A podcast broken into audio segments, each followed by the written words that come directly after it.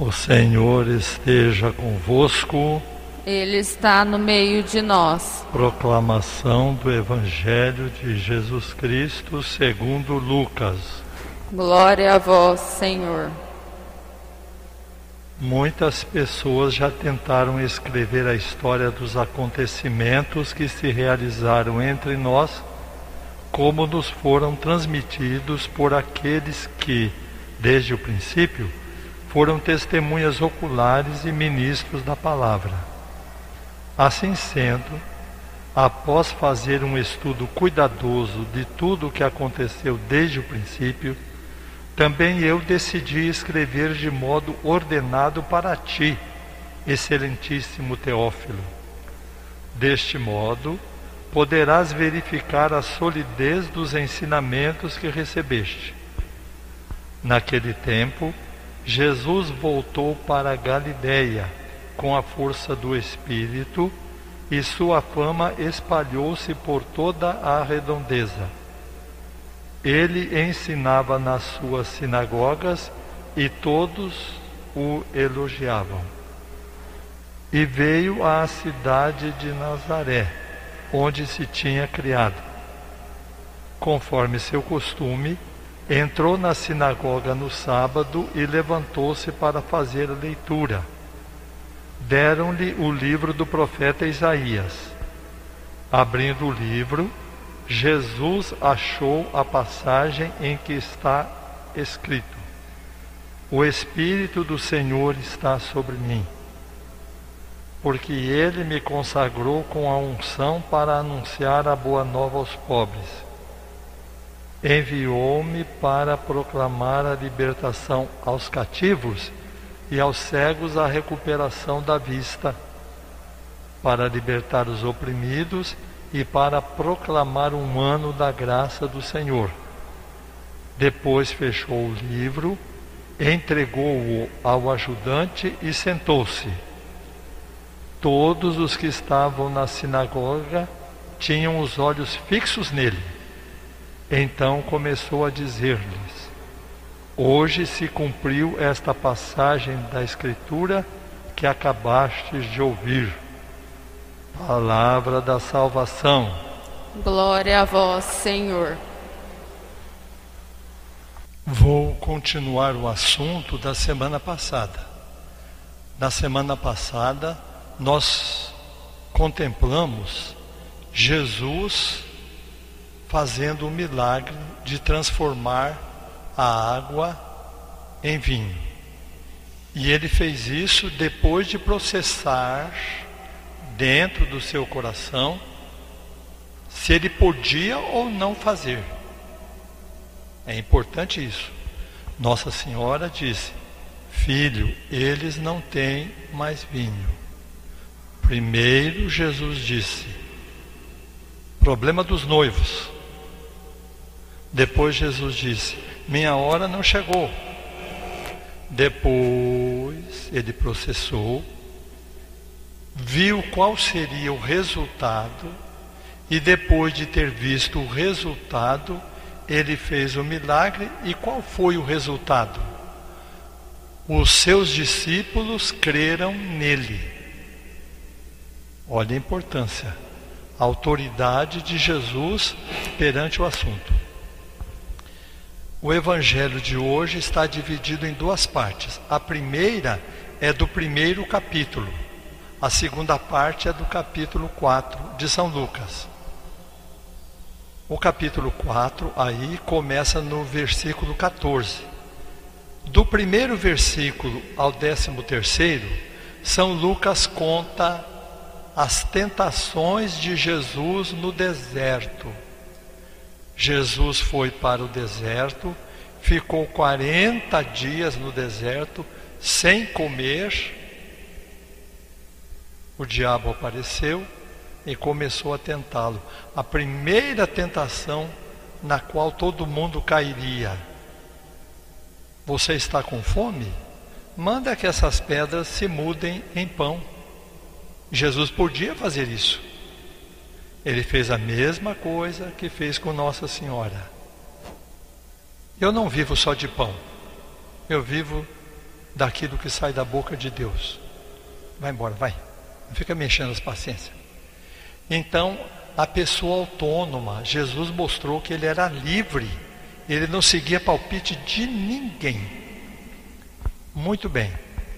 Eu estou dizendo isso porque logo após isso, Jesus começou a pregar. Foi à sinagoga. A sinagoga era um tipo de capela hoje, né? Foi à sinagoga e aí sim, vocês viram?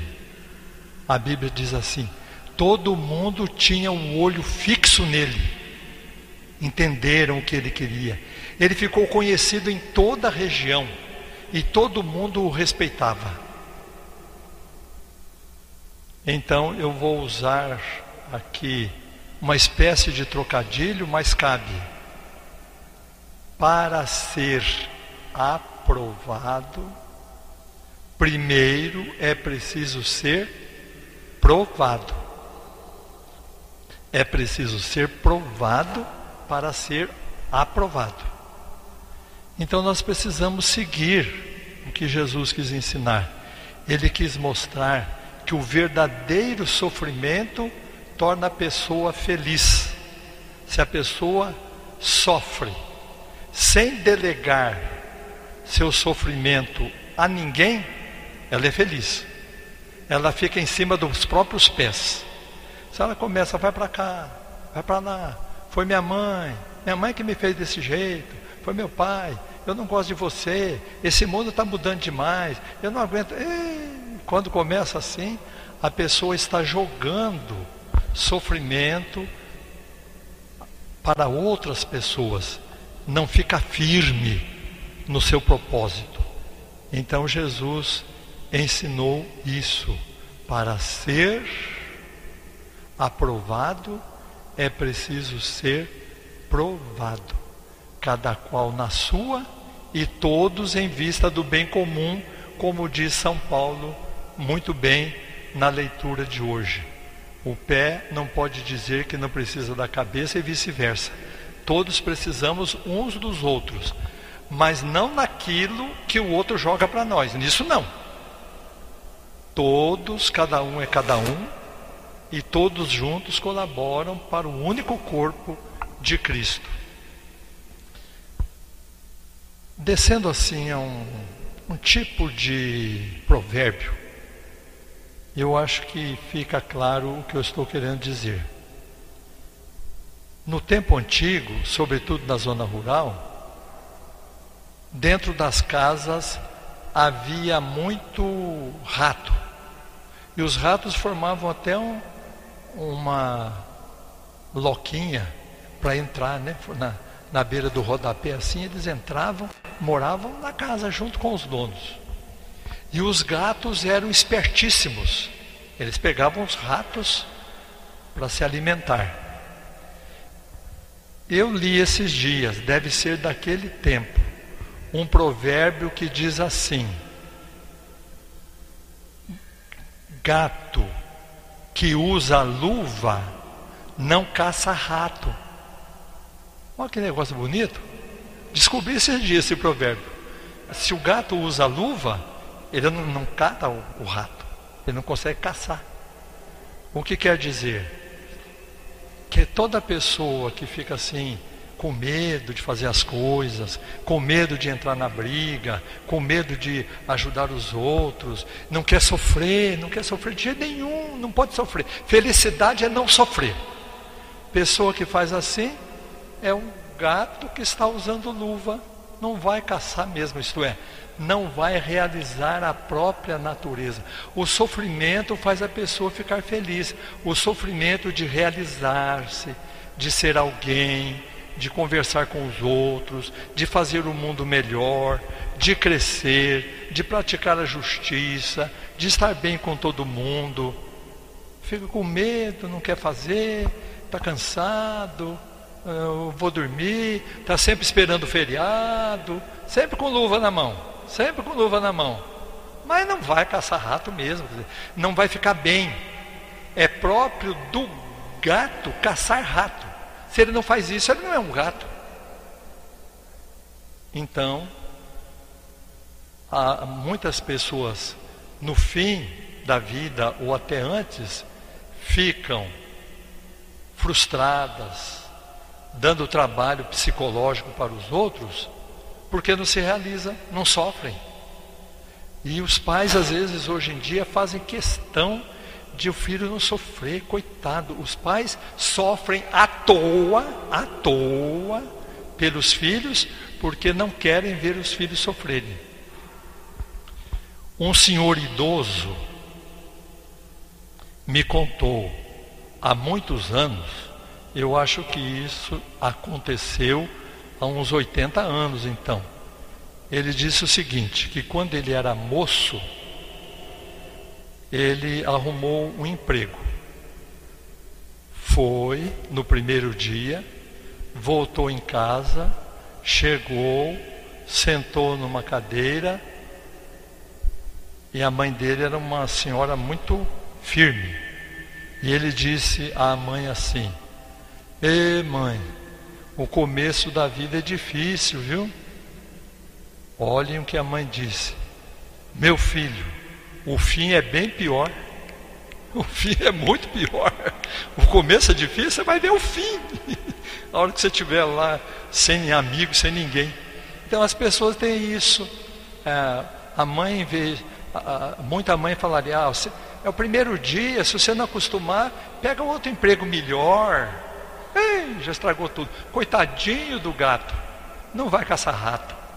Então, aprender isso é muito bom em Jesus Cristo. Primeiro, ele passou pela prova no meio de todo mundo num casamento. Ele não aceitou logo no início ser manipulado. Depois, sozinho, 40 dias no deserto. No casamento, ele deve ter ficado uma semana. O casamento daquele tempo durava uma semana. Ficou uma semana lá, quando ele percebeu que ele podia fazer o milagre, ele fez. Antes disso, ele não fez. Depois, ficou 40 dias no deserto. Aí sim, começou a pregar o Evangelho, foi para a sinagoga, fez milagres, até morrer na cruz. O fim é pior. O fim é pior. Morreu pregado na cruz. Depois ressuscitou e viveu. Então, não podemos delegar sofrimento e não podemos impor sofrimento aos outros. O gato precisa ficar sem luvas para caçar o rato. Até aqui a minha homilia.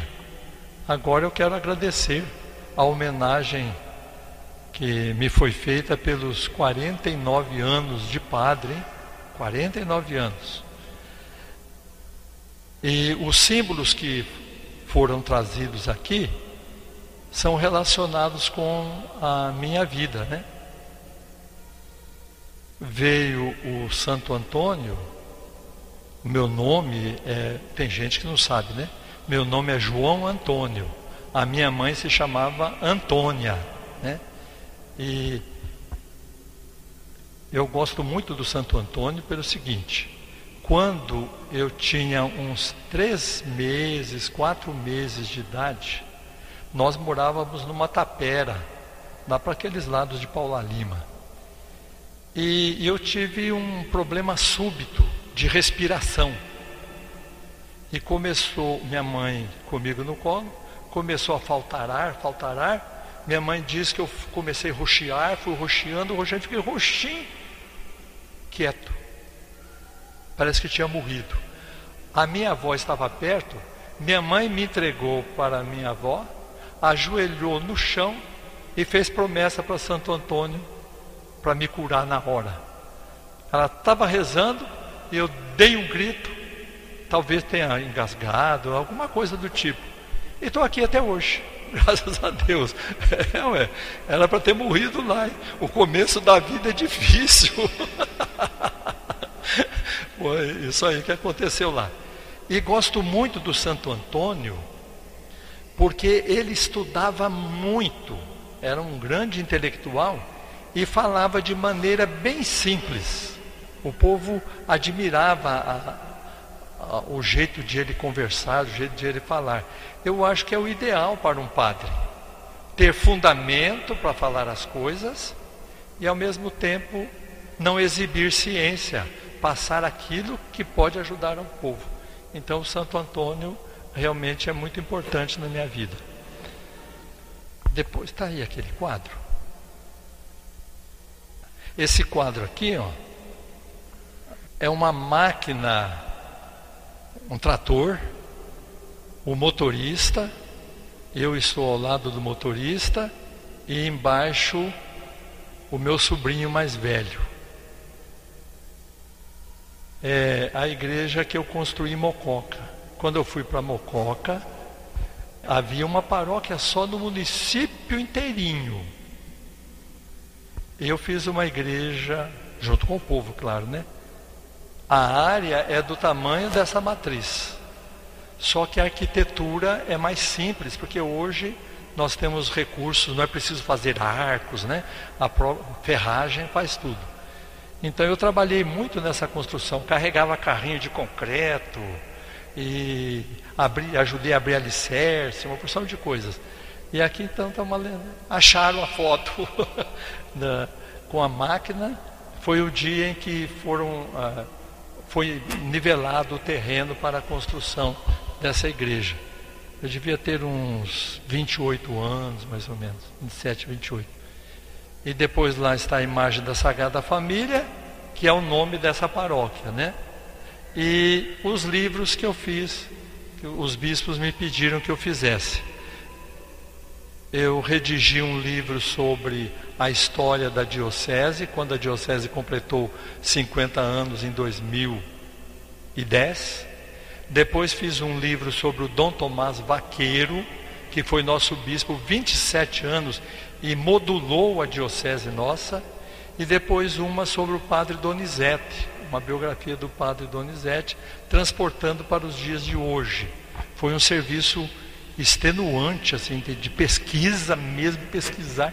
O livro da diocese, eu comecei desde quando o filho do Anhanguera, passou por aqui em 1700 e pouco, foram quando começaram as nossas povoações. Então foi muito bem caracterizado o meu trabalho ali, né? Graças a Deus. Mas o mais importante é que eu estou aqui hoje com vocês. Há 30 anos que eu trabalho aqui em São José e graças a Deus cultivo muitas amizades tenho muitos amigos em São José e em toda a diocese. Então, é uma alegria estar aqui com vocês, comemorando os meus 49 anos de sacerdote. Vai ser no dia 27 agora, 27 de janeiro de 1973. Muito obrigado e que Deus abençoe a todos e que nós continuemos a cultivar essa amizade tão boa e tão legal entre nós. Deus abençoe a todos.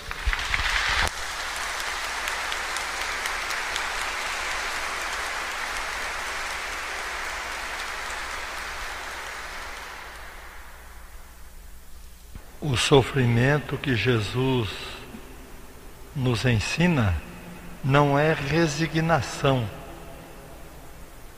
Vem o sofrimento e a gente tem que aguentar, não é isso é o sofrimento de crescer, de romper com as próprias limitações, de enxergar mais longe, de ter força para caminhar, é diferente. Muitas pessoas se acomodam porque parece que está tudo bem.